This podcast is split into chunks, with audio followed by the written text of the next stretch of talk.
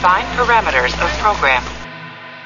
Olá, eu sou a Bruna Mata, dubladora da Chile, e você está ouvindo um podcast da Rede Track Brasilis. Captain James Kirk of the United Starship Enterprise. I speak from pure logic. Make it so, Navarro. You cannot deny me, Cisco. There's coffee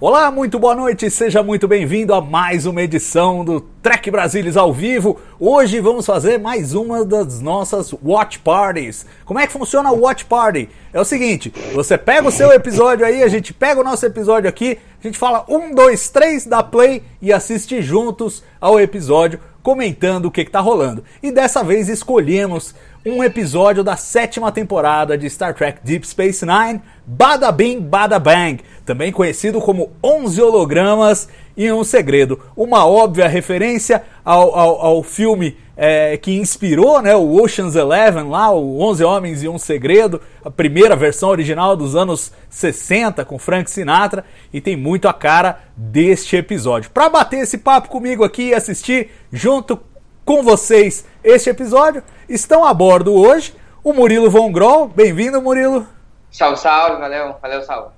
E a Mariana Gamberger. Tudo bom, Mari? Olá, pessoal, tudo bom? Boa noite. É isso aí. Então, assim, ó, sem enrolar muito, quer- querem fazer uma introdução ou não? Vamos a seco e. Vamos lá. Vocês que mandam. Então vamos direto pro seco e episódio. a gente vai comentando ao longo do episódio, né? Beleza, vamos nessa então. É o seguinte, olha, vocês estão vendo o cronômetro aí em cima, né? Tem aqui deste lado. hã? E do outro lado tem uma telinha que mostra mais ou menos em que parte do episódio tá. Então eu vou contar 3, 2, 1, 0. Vou soltar o cronômetro, vou soltar o episódio. Vocês soltam o episódio. E daí a gente vai. Vamos lá então. 3, 2, 1, 0. Larguei aqui. Gente, ó, é- é- esse é, é, é basicamente o arco final, né, do, do Vic Fontaine, eu acho, porque ele aparece depois nos episódios finais e tal, mas esse é o que arredonda a história do Vic Fontaine e meio que valida ele como um personagem tão importante quanto quanto o- o- todos os outros, né? Porque afinal de contas, pela primeira vez a turma resolve, não, vamos ajudar o cara, né? E É, E todos dizem o quanto consideram ele como uma pessoa, não importa que ele é um holograma, né? Nenhum deles ali, com exceção do Cisco, que não tinha tido nenhum contato até então com o Vic, é, é, todos eles têm alguma coisa, ligação especial com ele, né? O... E o Worf, que, não, que também não, não aparece, né? Nesse episódio eles já tinham feito o, o Vic Fontaine ser um holograma que fica assim o tempo todo, ele não desliga mais? Ou é depois no arco final? Não, já. Ele já estava ligado o tempo todo, já desde antes do. Quando o Nog perde a perna e fica Isso, com exatamente. ele lá. Outro excelente episódio. É, It's Only a Paper Moon, eu acho que chama. E. E ele já estava ligado direto, né? Então ele passa a ter uma vida mesmo, né? Essa discussão da, da ciência aí dos, dos hologramas, ela tem esse esse recorte em Deep Space Nine com o Vic Fontaine. E eu acho assim, muito a fissura pessoal dos caras, né? Porque tipo, escolher esse período, esse local e tal, é tipo, tá na cara que os showrunners queriam fazer uma coisa assim mesmo não tendo nada a ver com Deep Space Nine, com, com Star Trek. E... Mas eu adoro o setting. Eh, Murilo, você que tem um vínculo musical, o que, que você acha do nosso é, James Darren? É James Darren, né? O nome dele? Cara, eu, eu até falei pra Mari antes da live, eu tô sofrendo por não estar conseguindo ouvir o episódio. eu acho excelente a trilha tanto desse episódio, tanto como de todos os outros Vic Fontaine, tanto a trilha cantada, aquele cantando jazz, tanto quanto a trilha incidental do filme. É excelente. Eu, se eu não me engano, aí podem corrigir o Salve que conhece mais que eu, bastidores. O, o primeiro sondado foi Frank Sinatra Jr., né? É, eu, eu não me lembro quem, mas não foi, não foi o, não foi o Darren o primeiro que eles É porque ele procuraram. faz ali um quê de Frank Sinatra, né? Sim. Ele canta muito parecido com Frank Sinatra, assim, é irretocável. Em termos de música, o, o Vic Fontaine oferece o de melhor em Star Trek. É, eu, eu gosto muito da personalidade do personagem, né? É, é uma figura uma figura muito simpática, muito. É, é Ah, é impossível não gostar dele. É engraçado, eu tava Aham. lendo é, é, sobre o episódio. Tem gente que não gosta do, do Vic O, Fontaine. eu eu, falo, o Lino é Memorial fez isso também. É, Na então. época ele dividia opiniões. É, sei lá, eu sempre gostei dele. Ah, E é legal que, que é, o, é como é o último episódio antes do arco final inteiro da guerra. Né? Então é a última respirada que eles dão todos ali antes de começar a quebrar o pau, né? É, e é basicamente, a gente tá vendo aí, tipo, é, é, um- é o famoso pau no holodeck. Mas dessa vez o pau no holodeck não ameaça ninguém que não seja um próprio holograma, né? ninguém tá em risco em nenhum momento. Mas eu acho que essa é a melhor explicação dada pra pau no holodeck. De todos os paus no holodeck. É, eu, eu acho que assim, fica menos uma questão tecnológica e mais tipo, ah, não, é um easter egg do programa. De- de- Botaram um negócio lá que tem um joguinho. Né? De vez em quando aparece esse cara e eles têm que derrotar o, o cara pra recuperar o programa que eles gostavam. Nós vamos pular a abertura ou não? Não, não, não pode pular. Se pular, desincroniza tudo, né, meu Não, querido? se, se nós três vamos pular juntos, eu só não sabia. Não, se a gente pular junto e o cronômetro, vai pular junto também. eu não sabia, só porque... E as pessoas em casa? Não, Eu só assiste não- a abertura, faz parte do episódio, respeita os créditos. Eu só perguntei, é só uma pergunta. Não, aproveita pra perguntar, já que estamos na abertura, vocês costumam pular a abertura quando. Ah, eu pulo. É. É, em Não. geral eu tenho pulado. Às vezes quando eu tô com, com tempo assim, falo, vou assistir só mais um, aí eu, eu ouço. Né? Eu- Música e tal, é. Mas eu acho essa abertura de DS9 linda. É muito boa. É, é, é bem O bonita. arranjo é sensacional. Você gosta mais do arranjo a partir da quarta temporada ou do arranjo original, Murilo? Acho que eles são bem similares, assim, mas no cara ou coroa eu vou a partir do quarto. É. Mas assim, em termos de composição, óbvio que são coisas completamente diferentes, mas os meus temas favoritos são esse e depois de Enterprise, que é mais pop, né? Caramba, você fala isso aí, vai ter gente jogando pedra em você. Eu, não É, eu gosto, é, pra o caramba da música da Enterprise. Eu Não, gosto acho que Não tem problema, não. Eu acho excelente a música de Enterprise. Inclusive, eu estava na hora, era 2001, acho que super, uma das melhores coisas de Enterprise é foi aquela sacada. É, e eu acho que um pouco da rejeição que pode ter tido o Vic Fontaine era isso, né? Porque eles usavam a- a- as canções dele como trilha incidental. Isso deve ter criado um ruído em quem estava acostumado a, por 30 anos, sei lá, ouvir Star Trek só com trilha clássica. Pô, mas é melhor, É, né? Quem não Um gosta é da melhor. música dessa época pode também não, não, não gostar, né? É. Mas quem não gosta de jazz? Exato, é- essa é a pergunta que fica. quem não gosta de Sinatra? É, é, e aí é aquela coisa, né? É, tipo, os gangsters e toda aquela vibe é, de. sei lá, aquele, aquela coisa meio no ar. O que eu acho legal é que DS9 não tem vergonha de fazer a, a- a referência, entendeu? É o Ocean's Eleven, DS9 no, no barco de Fontaine. E porque Star Trek sempre se baseou em muitos elementos históricos e outros elementos da ficção científica e do cinema para fazer a sua versão daquilo. E DS9 não esconde, que é o uh, DS9 em Ocean's Eleven. Acho isso sensacional. É, mas às vezes dava problema, né? Tem aquele episódio Our Man Bashir. É Our Man Bashir? É James Bond. que- é, exato. Que foi tão James Bond que os caras do James Bond ligaram e falaram: ô, ô, ô, calma. Menos. Cara, eu amo Armin Bashir. É, mas tem uma hora que o que o que o Bashir pede lá o, o Martini, ele fala, né?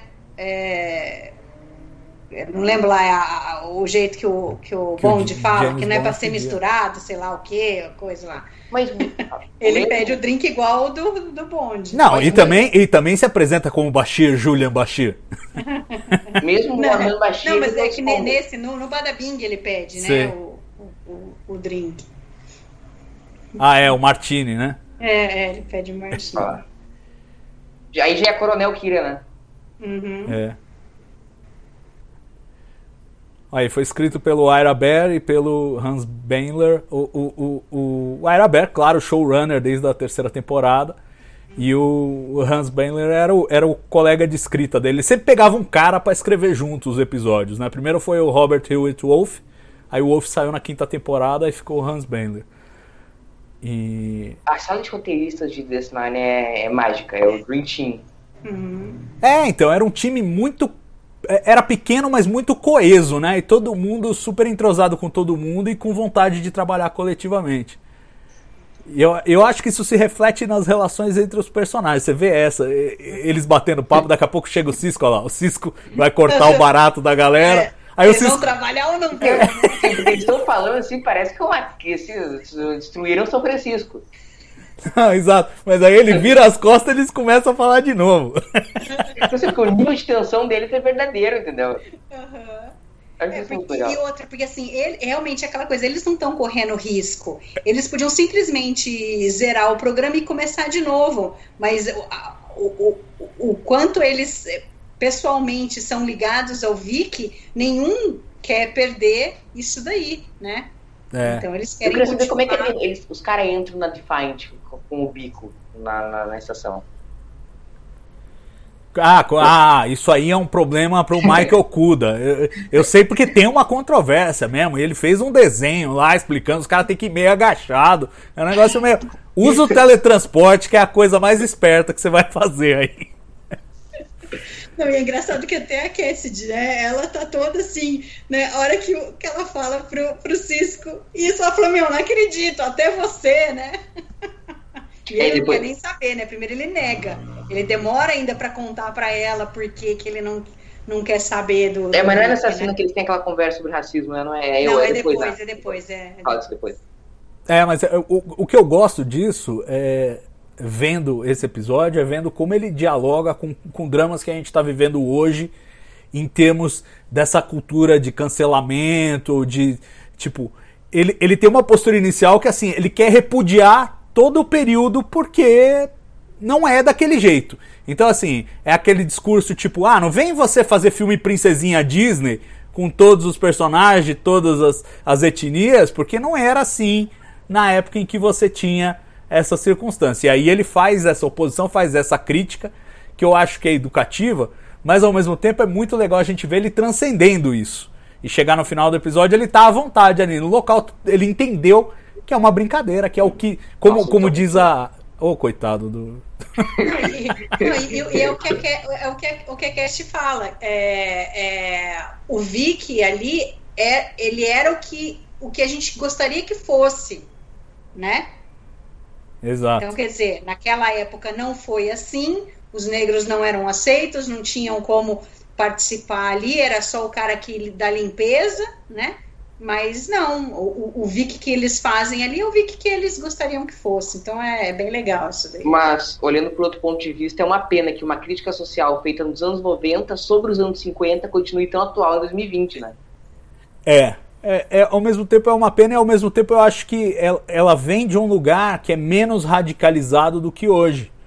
Então eles são capazes de falar, olha, realmente a gente tinha esse problema muito sério, mas a gente consegue separar uma coisa da outra. A gente não precisa jogar fora o Vic Fontaine, porque o ambiente original onde ele estava, historicamente, era um ambiente é, de repressão, de racismo, etc. Não, é, as coisas podem conviver, que eu acho que é um dilema que a gente tem como sociedade. A gente olha para o nosso passado humano, não é brasileiro, não é americano, é humano. É um passado bárbaro, é um passado de guerras, é um passado de preconceito, de escravidão, de mas ao mesmo tempo a gente está escorado nesse passado. A gente partiu desse passado bárbaro para construir uma coisa mais civilizada. Não dá para jogar tudo fora, porque é de onde a gente veio. Foi onde, inclusive, a gente aprendeu essas duras lições. Né? E eu acho que a gente vive hoje uma situação muito de ah, vamos derrubar todas as estátuas, vamos esquecer todas as, as figuras do passado porque elas viviam numa circunstância que hoje não seria aceitável. Menos, Tem a eu acho. clássica história do Monteiro Lobato, né? É, então, que, que tem um problema, ok, ele, ele era como muita gente naquela época era, e isso é recriminável. Mas você vai jogar fora a obra do cara, vai negar a existência? Tipo, de- aí, se você for seguir isso a, a ferro e fogo, você vai chegar à conclusão de que a sua cultura emergiu de um nada.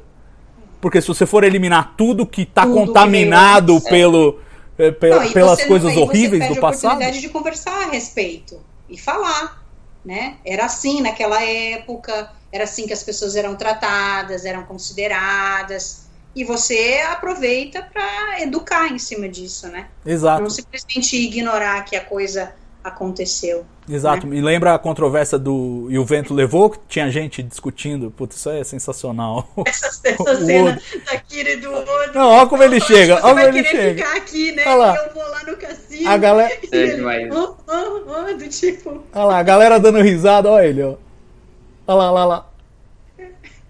Não, essa é muito boa também, como ele chega e consegue conquistar todo mundo ali de boa. É, olha lá. Ele viu como é, todo mundo dando risada, ele. Ah, e é, É muito, muito bom, hein? fake. Eu acho maravilhoso como o René, é, com aquela máscara, você sabia dizer quando ele tava. Quando o Odo tava rindo de verdade e quando ele tava falseando, como aí, né? Sim.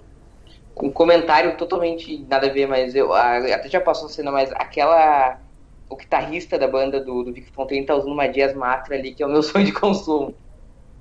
Só você ia ver isso, Murilo. É, eu não sei nem o- do que você tá falando, cara. É a uma, guitarra? É uma guitarra? É uma guitarra. Uma Jazz Master vermelha. Será que tá, tá no eBay essa guitarra? Agora, esse, esse ator parece muito o Mark Alaimo, né? Eles deviam ter colocado o Mark Alaimo. Teria sido en- engraçado É. ele como, como o, o Frank aí. É que, é que eu acho que o Mark Alaimo é tão reconhecível e a voz É. dele é tão reconhecível que Não, ia dar aquela. Eles fazem isso com o Robert O'Reilly, né?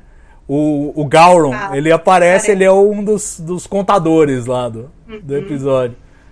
Mas podia mesmo, porque o cara, é, a- se bobear, até uma- foi vai inspirado uma- por vai isso. ter uma, né? uma frase que ele fala, né? Do outro cara que construiu que construiu Las Vegas e fa- ele fala: ah, não tem nenhum, vê se tem alguma estátua dele por aí. E é uma fala do Ducati, acho que no A Time to Stand, acho que ele tá Cara, falando coitado Wayne dele. e falando: é, não tem nenhuma estátua minha em Bajor e tal.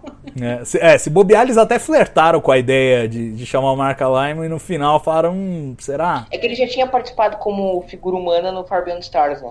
Já, no Far Beyond the Stars é todo mundo. Todo, Todo mundo. mundo, Não é? É. Até o Aragorn. Jeffrey Combs também. É, o, Ah, o Michael tá Dorn, né? todo mundo. Todo mundo. É fantástico. Mas aí tem toda aquela ambientação da coisa do sonho, do. Sim, da, sim, da aí faz mais visão. sentido, né? É, é, é, é mais, digamos.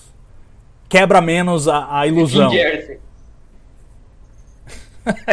é, Bajor fica em Nova. Jersey. é... É, Eu, eu não, não muito- recupero o Fontaine lá, ele vai continuar na bad.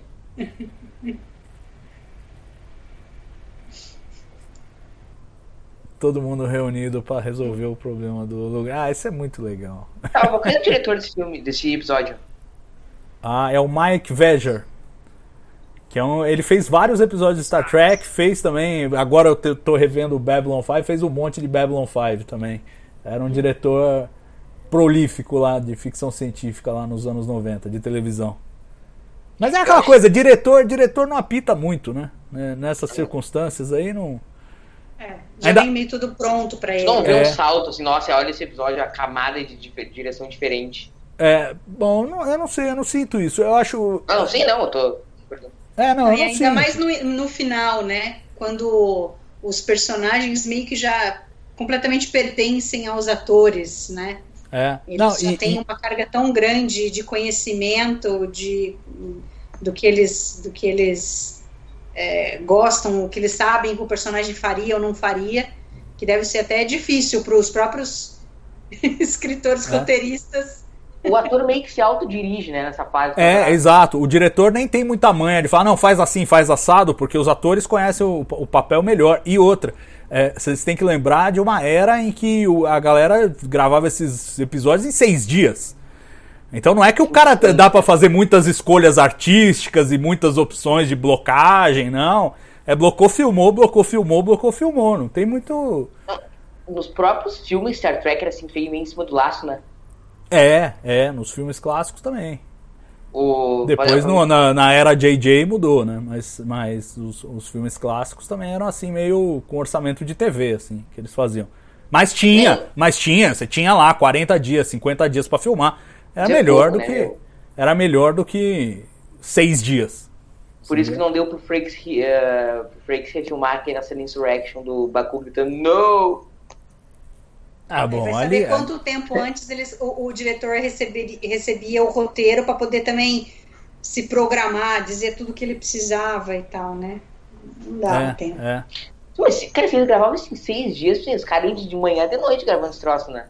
É, Era, era, devia ser ca- 14, 16 horas. Os negros chegavam lá às 4, 5 da manhã e saíam meia-noite, sei lá, devia dormir 4, 5 horas por dia e olha lá. Era mais ou menos assim o, o ritmo mesmo. Muito, muito exaustivo. Claro, nem todo mundo trabalhava desse jeito. Você vê, por exemplo, esse episódio aí, o Worf tem uma cena e o Quark tem No uma início. cena. Uhum, é. O Quark Que tem aliás uma é fala. a cena o do quarto quarto. tá na é melhor cena do do episódio. É... Cara, esse cassino é um troço. Eu queria, eu queria morar nesse cassino. Não dá pra morar nesse cassino? Eu, eu fico curioso pra imaginar como era o set mesmo. Porque eles vendem, mas você vê que todos os ângulos são meio fechados e tal. O quanto disso era realista se você tivesse lá, entendeu? Ou se era tipo duas paredes, um cantinho ali, e você imagina todo o resto que tá atrás da câmera. Ah, aí eu não, realmente eu não sei, é uma pergunta. Eles não, não é capaz de terem realmente gravado isso no cassino? Não, não gravaram. Até, até Não, porque. é, é- é antigo, né? É, não- é mais É, antigo. é, não daria, É, não daria. então teria que re- reformar tudo, as máquinas são todas da, da época, né? Não, não começou o plano ainda, né? Não, tá rolando. Não, não, o plano é só depois da hora que o Cisco Ah, é isso, é isso. entra, aí eles passam o plano Isso, é todo. verdade, verdade. Coitado, cara. pra que fazer isso, cara? Ah, mas é, mas é muita coisa do, do gangster, aquele exagero, né? Do, do Brutamontes. É. Não, e esse Titi é ótimo, né? Esse ator é ótimo, ele é muito bom, gente. É a própria cara do, do leão de chácara que fica ali. É... Eu gosto da Iris Dax, É, eu gosto também. É... mas eu prefiro a já dizia. Ah, então, eu acho que é legal que eles. Enfim, claro, o ideal seria não ter matado a, a, a já dizia, a Terry Farrell não ter saído da série. Mas no que saiu, eu acho que eles salvaram bem a situação, porque deu uma nuance diferente pra personagem, né? Deu uma flipada nela. Eu não entendi essa da Terry. Assim, cara, na, saiu aos 45 do segundo tempo. Um, uma, uma season a mais. É, então, é cada um conta uma história. É lá, que entendeu? devia ter chegado no limite dela também, né? Acho que chegou no, no, no coisa. Então, É, eu acho que assim, ela, eh, por um lado, ela era muito oprimida, né, pela produção e pelo, pelo Rick Berman em particular, aquela coisa, eh, mulher em Star Trek nos anos 90 era difícil, anos 80 e 90, o pessoal ficava pegando no pé para não engordar, a Terry Farrell, por exemplo, tinha que usar enchimento nos, nos seios para fazer as cenas, porque o Rick Berman achava que ela tinha que ser mais curvilínea do que ela era, enfim, essas coisas. Então isso já deve ir tomando um certo desgaste. Aí chega a hora de renegociar contrato. Você pode pedir mais. Na visão de uns, vão dizer que ela pediu mais. Ela diz que não, que queriam pagar menos do que já recebia. Aí cada um tem a sua versão, mas de toda forma, ela bancou que não ia ficar e os caras falaram: tá bom, então vai. E Aí no fim ela quem perdeu embora. foi o espectador. É, é. E, e ela é, mas também, eu porque, acho. e- porque a Ezra só teve uma perdeu. temporada, porque se ela tivesse mais temporadas, com certeza teria sido super interessante, porque ela era, ela tinha todas as memórias ah, da Jadzia, né, de tudo o que aconteceu com todos, né, a relação com todos os personagens, mas a Erzi era uma, uma outra pessoa, né, ela trouxe algo de diferente de novo, e ela estava querendo impor a, a personalidade dela, tentando encontrar quem era ela, mais, mais o Dax, mais todos os outros. Né? Então era interessante essa relação com cada um deles ali. É, sendo eu- eu- excelente. Eu, acho que foi uma exploração positiva do- dos trios. É, porque assim, a gente conhecia uma personalidade, é legal ver outra personalidade com o mesmo simbionte para entender melhor. E eles souberam fazer o contraste, eu acho. Aquela cena que a gente tava mencionando mais cedo, que eles discutem justamente o contexto. É. E, e- e eu gosto muito disso como ilustra. Eu tava falando um negócio de o vento levou. Teve uma controvérsia recente do tipo, ah, vai pôr o negócio no, no streaming ou não? Queriam cancelar o filme. Não, não vamos pôr. É, não- E aí, algumas pessoas falam, não, põe com um aviso, põe com um negócio antes explicando. E é basicamente isso que o episódio mesmo faz. Nessa cena, o Cisco fala, olha, não era assim, patati patatá. E a Cassidy fala, poxa, tem a licença poética, não é assim, mas agora é, nessa simulação é, é o que deveria ter sido e não foi e tal. E meio que educa. Você sabe que nos anos 60 em Las Vegas não era moleza ser negro, mas você consegue entender o contexto do episódio. Eu acho que funciona, funciona muito bem. Eu fico me perguntando se não foi o próprio Avery Brooks que deu uma cobrada para que isso tivesse no episódio, porque ele era muito sensível a essas questões, né? É, não, a gente tem Far Beyond the Stars, que é muito forte nisso, né? Essa, e a cena contextualiza onde é que se passa o VIX, né? Porque eu sempre achei que era tipo, assim, algo como anos 50 é 62. É, eles cravam 62 aí no episódio. Grande ano 62. E aí agora eles precisando de mais alguém, né? Não, vamos chamar o Worf, o Worf não vai aceitar. Ah, o Quark, o Quark é a competição, né? E aí, tchanã! Chega o Cisco. Grande Avery Brooks. Pô, ele, ele não atua mais, né? Ele meio que se aposentou, né? É, Ele, ele sumiu. tava tocando, né? Ele fez algum disco e tal. É, mas ele, mas ele se retraiu, porque ele dava aula é, em universidade, sumiu, ele sumiu. Dizem que ele, que ele meio que bloqueou, né? É, ninguém sabe direito, porque como ele sumiu, né? Então, mas, mas é o que falam aí. Que, enfim. Ele nem quis Às vezes a pessoa, a pessoa tem. Ela tá num, num- nível de vida estável, não precisa mais, às vezes, trabalhar e quer ficar tranquilo. É, o- Fazendo as coisas que gosta, tudo. Eu conversei, eu conversei com, com o René privadamente sobre o Waver e ele falou, ó, é, é meio fora da casinha, sempre foi meio fora da casinha. então, tipo, não é nenhuma novidade, o cara já era meio assim mesmo. E a gente vê no, no What We Left Behind, acho que tem um depoimento de uma eh, assistente de direção que falava que, meu, eu não conseguia me comunicar com ele, porque eh, ele não, ele não se expressava como diretor e eu não sabia o que ele queria. Aí diz que. Ele falou: qual, qual é o seu problema? E ela falou: eu só preciso que você me diga o que você quer. Aí ele, ah, é isso, tá bom. É isso, isso, não sei o que, papai. Dá, dá. É verdade. Então, quer dizer, ele era peculiar, vamos colocar assim. Agora é ótimo, né? Porque eles passam todo o plano, tudo perfeito, maravilhoso, e é legal porque daí faz o contraponto depois com o que não foi dando certo e como eles foram se rearranjando pra coisa funcionar, né? É, exato, exato. É muito Ocean's Essa cena aí é Ocean's Eleven. Exato, é, é o formato exato do, do, do filme. Esses filmes todos são assim. Primeiro eles mostram como deveria ser. Isso, entendeu? E aí você tem uma angústia imediata toda vez que dá alguma coisa errada, porque você sabe na hora que, meu, agora e agora?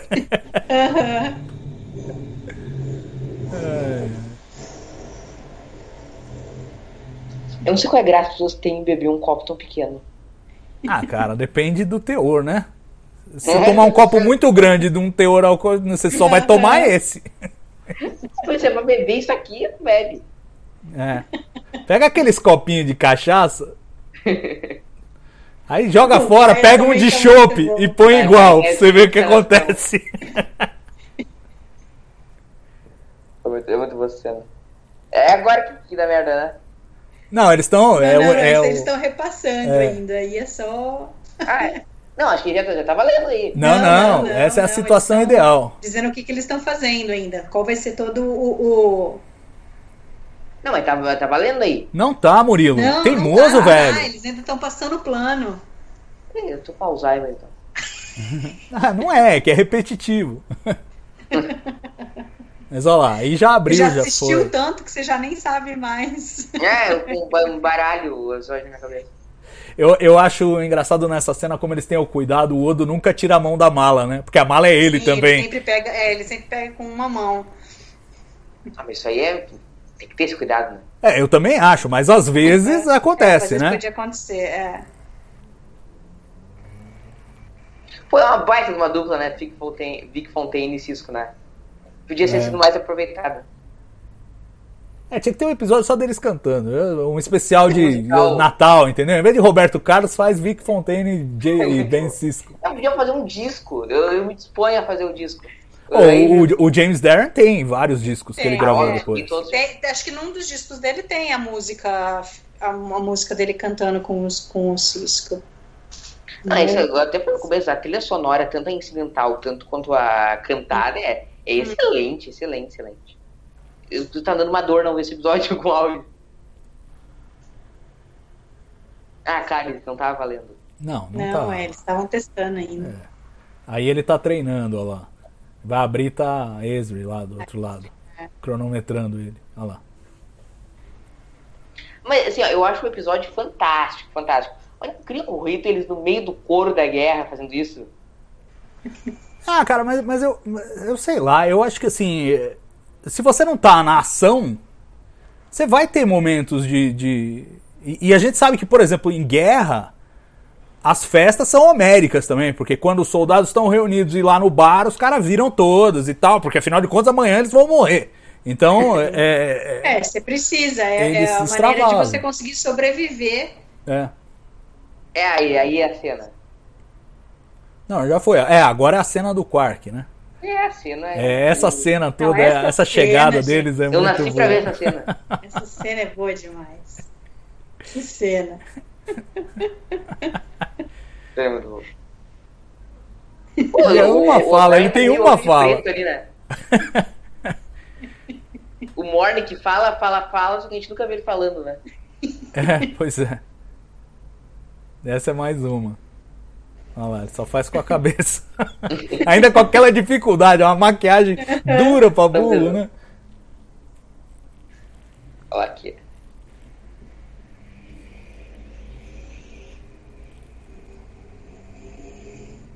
Agora é engraçado, você vê a, a Nana Visitor aí nesse papel de fêmea fatal, ela, ela, ela traça uma linha bem delicada do tipo Akira fazendo a fêmea fatal. Porque ela é sensual, mas ela não é como a intendente, por exemplo, que é totalmente lá longe, né, o negócio.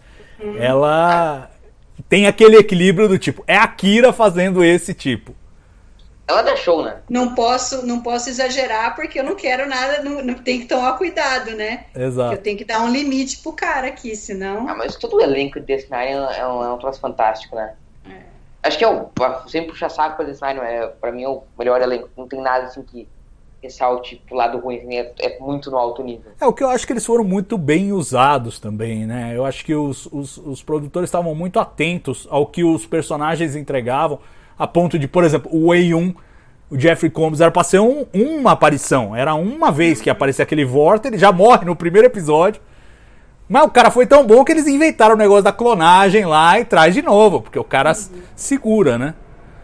Então era essa que- percepção de prestar e o atenção. negócio de, de ter, você ter os arcos de história, isso ajuda muito, né? Sim. Porque o personagem vai tendo uma história, ele vai crescendo. Né? Não é ah, acabou, né, começo, meio e fim, acabou aqui, semana que vem não importa o que eu fiz nessa semana, semana que vem é outra coisa. Então é difícil você também criar alguma coisa com o personagem quando você não tem um, um crescimento, assim. Pra mim, Death Nine assim, traz o equilíbrio perfeito entre a serialização e a. Qual é a outra palavra? Não fugiu o termo? Episódico. Episódico. N- Ela não é serializada como TOS ou TND, mas também não, não é tipo novela da Globo, que é tudo emendado. Eu acho que Death Nine tem um equilíbrio perfeito pro meu gosto, claro. É, tanto que esse episódio, ele tem um Ah começo deu, deu final. meleca, É, deu meleca. A primeira meleca, né? É. A hora que ela, Elsie vai indo, você já sabe que, que vai dar merda com o negócio, né? Não, e depois você passa o tempo inteiro nervoso com ela. Porque você vê que ela tá nervosa. Você vê Sim, que. ela tá com aquela o que ela faz. Não, e é duas vezes, porque a hora que ela chega lá dentro não é o cara, é, É. outro, né? Outro episódio de cassino excelente em Star Trek, mas eu acho que vocês vão me matar agora. Eu acho excelente. Não sei se a Mari já viu, que é The Royale do segundo ano de TND. Eu É, gosto. Eu, eu não chamaria de excelente, mas eu Eu gosto. acho excelente, eu acho excelente. É um episódio que eu revejo toda hora, eu acho muito Olha lá, olha o medo, olha o medo É. da pessoa, do negócio cair, derrubar o Martin. É, é outro cara, né? É outro cara. É o Gauron. Não, é toma aqui. Não, e ela tem uma sacada muito boa. Ah, então Sim, deixa eu ficar sim. com ele. Aham. Aí o cara só de raiva. Olha lá.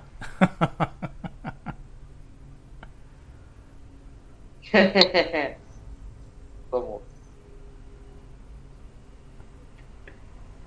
É. Essa câmera ao contrário de massa.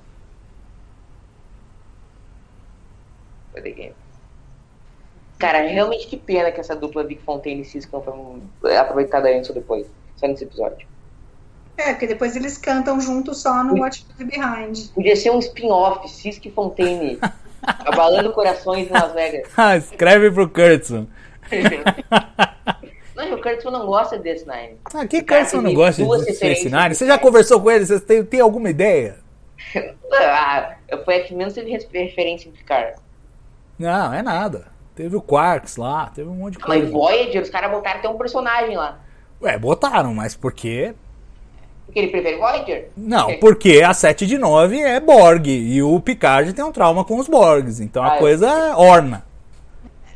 Não, mas eu. Tipo, ia botar o Quark lá, tipo, ah, é totalmente gratuito. O que, que o Quark tá fazendo em Picard? Você pode pôr, eu ia achar engraçado, mas é gratuito. Agora, 7 de 9 com o Picard é outra. Faz mais sentido. Eu queria ver como é que iam fazer uma maquiagem em 2021 pro Ferengi. Ah, Eu acho que depois dos Klingons eles perderam a coragem. Acho que o Ferengue do século XXI vai ser igualzinho do século XX. o... Mas eu vou escrever, então eu vou- eu vou ligar pro Kurtzman. Agora que a gente recebe da CBS, né? Isso. recebe todo, Liga todo lá. mês, eu vou ver o contato lá pra gente, pra gente fazer esse spin-off aí. Boa. É, ele não tava querendo? Ele tava querendo fazer alguma coisa musical, não tava? Nos short tracks. Que medo. De repente ele traz o, o Vic Fontaine. É que o Vic Fontaine. O problema Ah, é. ele o falando que não, não tem nenhuma estátua do cara, não sei É. Vic Fontaine e Vegas. É, então eu- o problema é que a gente olha com os olhos do passado, a gente vê tá todo mundo velhinho. O James Darren, coitado, tá velhinho. Ainda Tá canta. vendo? Ele pegou o tá Covid e não morreu, é o Highlander. Aí ele falou, também a, a, a, a Cassidy, o que ela enrola, o, o cara, Aham, aham. ela E no fim, chora. o Bashir é o único que se ferra, né, deles. Não, é o O'Brien. Porque o É O'Brien é que sempre se desculpa, ferra. é. É. Eu olhei pro Brian e falei Bashir. Olha lá, o... E eles deram sorte que o cara atrasou lá, né? É, É. mas a sortezinha. Não, mas todos eles, cada um teve, teve uma sacada pra conseguir fazer o negócio funcionar quando não tava dando certo. Cara, isso é demais. Olha lá, Dias Master lá no fundo, ó.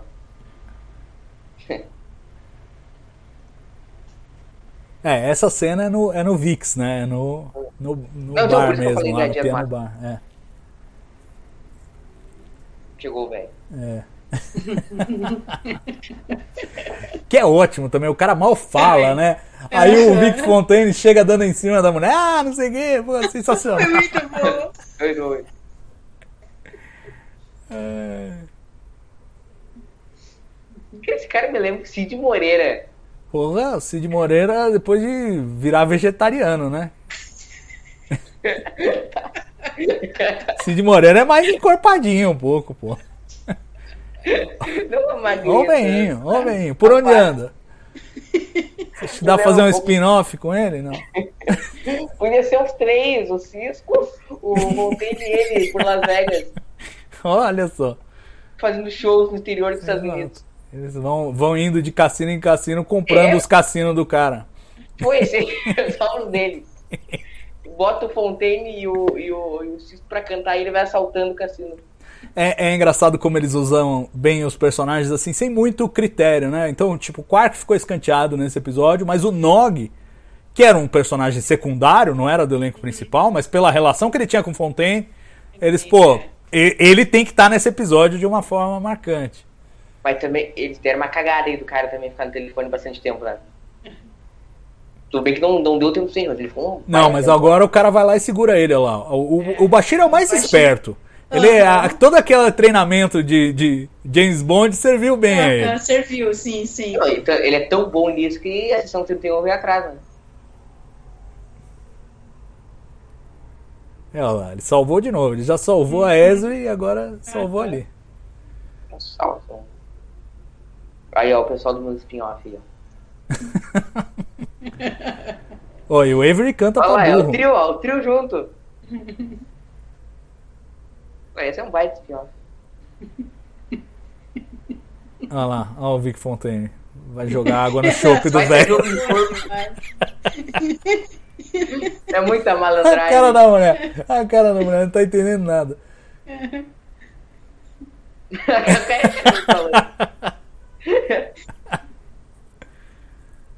Como que foi amanhã? É, não sei como ele não levou outra surra aí. Não dava tempo. É genial, é genial. Quem é esse seu avô? Até mais, otário. Ah, A atuação do Avery Brooks é genial, nesse episódio. É, aí, aí eu- virou Brasil. É, Tipo, dinheiro, não tem mais jeito de segurar os caras, vamos jogar dinheiro pra cima. Faltou o Cício gritar Maoi. Pô, Todo o tá dinheiro do Vic, né? Todo, todo o dinheiro que o Vic conseguiu juntar indo pro espaço. Aí, mas aí fazendo Maoi também seria legal o Avery Brooks apresentando o programa no SBT. É, quem quer dinheiro? Quem quer dinheiro?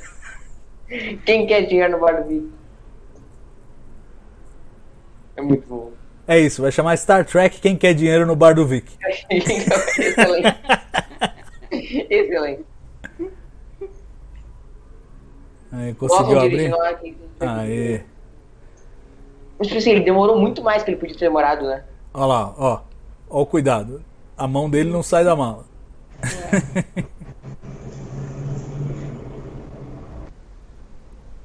Pra cá Então, aí três demora muito mais tempo, né? Muito. demora mais. muito mais tempo pra ele, pra ele pegar o dinheiro. Sim, porque o Bashir enrolou o cara lá.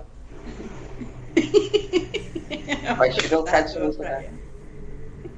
Olha lá, parabéns. Parabéns, O'Brien. Você está preso em nome da lei. Olha lá. que- Strip search. Não, e a, e a transição da Cassidy? Primeiro ela dá uma segurada no cara, tal, viu que não sei o quê, vira as costas e vai embora, nem termina de fingir.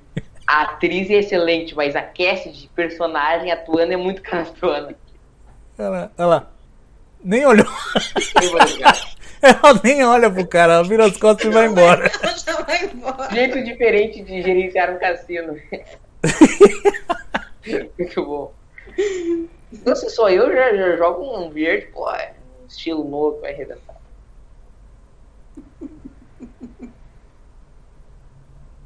Aqui ele botando lenha na fogueira, né? Bacana. Ô, Frank, vai lá, você não vai mostrar pra ele. Aí o Cid Moreira. Olá, dia. que eu falei, ó. É, aí acabou. Roubou do Castor de Andrade, meu amigo. Já era pra você. Meu avô aparece. Essa cena também é boa. Parece aquela. Né, no mesmo estilo, mesmo estilo da outra, aquela história que eles estão indo pro holodeck, todos ali olhando ele passando. E teoricamente é aí que ele descobre que a Kira tava no rolo, né? É, acho É, que ele nem. ele. É. É, nem, nem, Nem se reage. liga, né?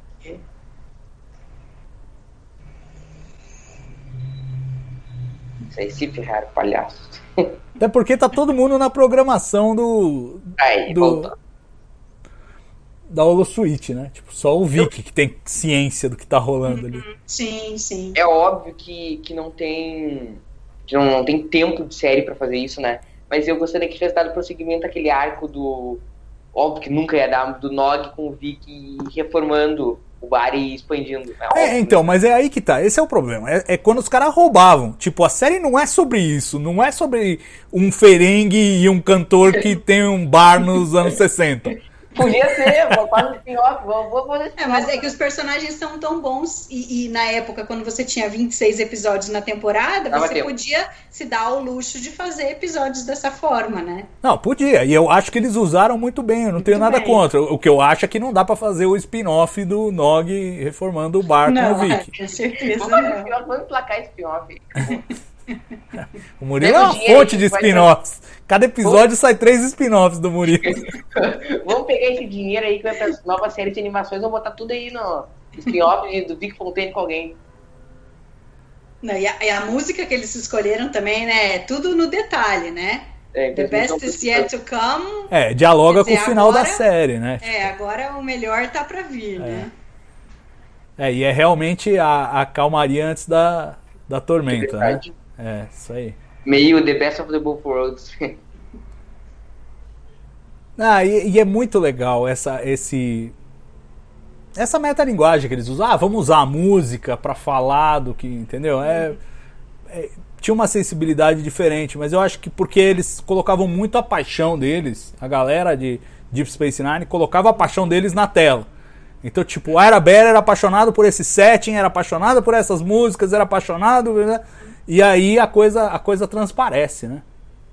Eu queria saber como é que eles estão tocando, tocando essa, sem fio a guitarra. Eu queria saber. Se até hoje a gente não consegue fazer isso. Ah, mas na Holo Suite consegue. Na Você já Holo tentou na Suite Holo pode. Suite? Não, a bateria não tem microfone, tá uma amazona. Isso aí, Murilo, é, obviamente os caras gravaram gravaram em estúdio. Não, óbvio, não, evidente, evidente. Se, eu, se não tivesse sido isso, eu mudo meu nome pra Reginaldo Colorado. Mas bem que todos os instrumentos são acústicos aí, não, não dá pra estar tocando também. Ah, óbvio que não é evidente, mano. Ah, a guitarra não é elétrica, Murilo? Não, mas ele não tá com guitarra, ele tá com uma guitarra acústica. Ele, não- ele, ele não tá com a Jazz Master do começo. A Jazz Master tem que plugar. essa Então, tá vendo? Tá É. vendo? Não tem nenhuma inconsistência. Você aí Não, mas eu acho falando. que a James, eu acho que a, a Jazz Master tava sem, sem microfone no começo. Então, Aí é só instrumento acústico aí, dá pra fazer bacana, mas é óbvio. Bom, vamos que era- voltar lá então e ver se tava mesmo.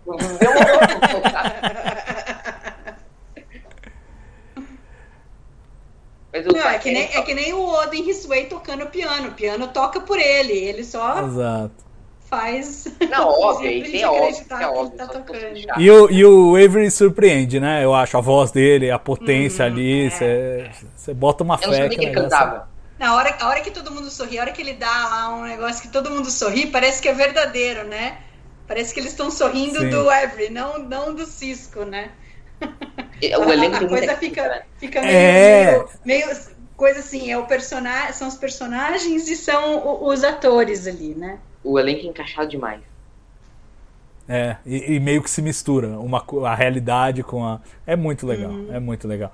E é um episódio corajoso, eu acho. Um episódio que usa a velha trama, tipo, falha no holodeck, mas de um jeito diferente. E sem precisar expor perigo a ninguém, exceto ao Vic Fontaine. E mesmo assim funciona, acho que talvez até melhor, como o Murilo falou, porque não depende disso, não depende de um perigo. É só a ação mesmo que, que, nos, que nos carrega. E essa coisa de fazer o 11 Homens e um Segredo. Não, e aí eles podem, Space eles Nine. estão relaxados, né? Eles não é a vida deles que tá, que tá correndo risco. Claro que eles não querem que o Vic perca as memórias, mas eles estão relaxados ali para fazer. Eles estão se divertindo. É, mas mesmo assim, é, eu passei o episódio primeiro que eu vi, com morrendo de medo do Vic morrer no final. e eu não fui, eu fiquei aflito o episódio todo. Bom, aqui tem que parar o cronômetro, porque já estourou o episódio. Fechar Não, eu aqui. parei já, eu tirei aqui. Não, eu parei aqui também. Mas não, É isso. Pensando em interarma aqui. eu, eu adoro Nine, mas aí assistir créditos vocês querem demais.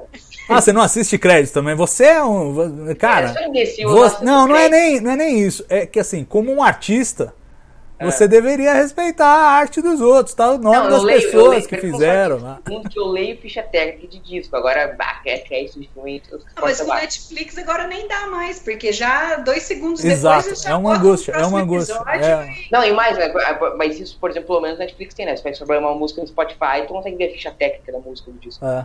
Não, eu, eu- eu, sinceramente, assim, a abertura, n- 95% das vezes eu assisto. E mesmo. Sim. Só quando eu tô binge watching, assim, muito furioso, que aí, aí eu pulo. Mas. E créditos a Netflix não deixa. Então quando eu tô na Netflix, não tem jeito mesmo. E... Não, você tem, né? Você bota ali. Você, É, então, mas você tem que selecionar e Mas correndo. Tem que ser rápido, né? Exato, É, tem que ser rápido, correndo. Senão não dá tempo. é. Quem fez a melhor tática pra todo mundo ver créditos é Marvel, né? Marvel faz todo mundo ver créditos no cinema. É, pode crer. Só botar uma É cena. no lá. cinema, né? É. Que aí depois em casa você passa pra frente. A melhor de todas é de Homem-Aranha, né? Pô, fiquei cinco minutos no cinema esperando os créditos e aquilo lá no final. Ah, vai, vai. Bom, gente, foi isso. Espero que vocês tenham gostado, Mari, Murilo. Espero Obrigado, que o pessoal em casa também tenha curtido. E voltamos em breve com mais um Trek Brasilis ao vivo. Quem sabe a gente faz um episódio duplo na próxima, porque esse foi muito rápido. Nós vamos fazer do spin-off, nós vamos emplacar do Vic com o Cisco, aí já vai ser o Watch Party dele. Não, Então vamos tá. pegar aqui na sequência, vamos continuar assistindo. É, um- até- exato. até A próxima a gente. Behind. Isso, a Tô próxima a gente faz a sequência de assistindo 10. Episódio. Tô dentro total. Pega Call to Arms to Sacrifice of Angels. Ô, Pega do. Call to Arms até o Living High. Então aí a gente não dá Vamos ficar três dias aqui ao vivo. Que loucura. Gente, obrigado. Obrigado mesmo. Um abraço pra vocês e até a próxima. E até a próxima pra vocês. Espero que vocês tenham curtido. Já sabe, usa o cronômetro aí como referência. Se você pegar do meio, você pode pular pro meio. É só se guiar. E espero que vocês tenham gostado. E a gente volta semana que vem. Grande abraço, bom fim de fim de domingo e até a próxima. Tchau.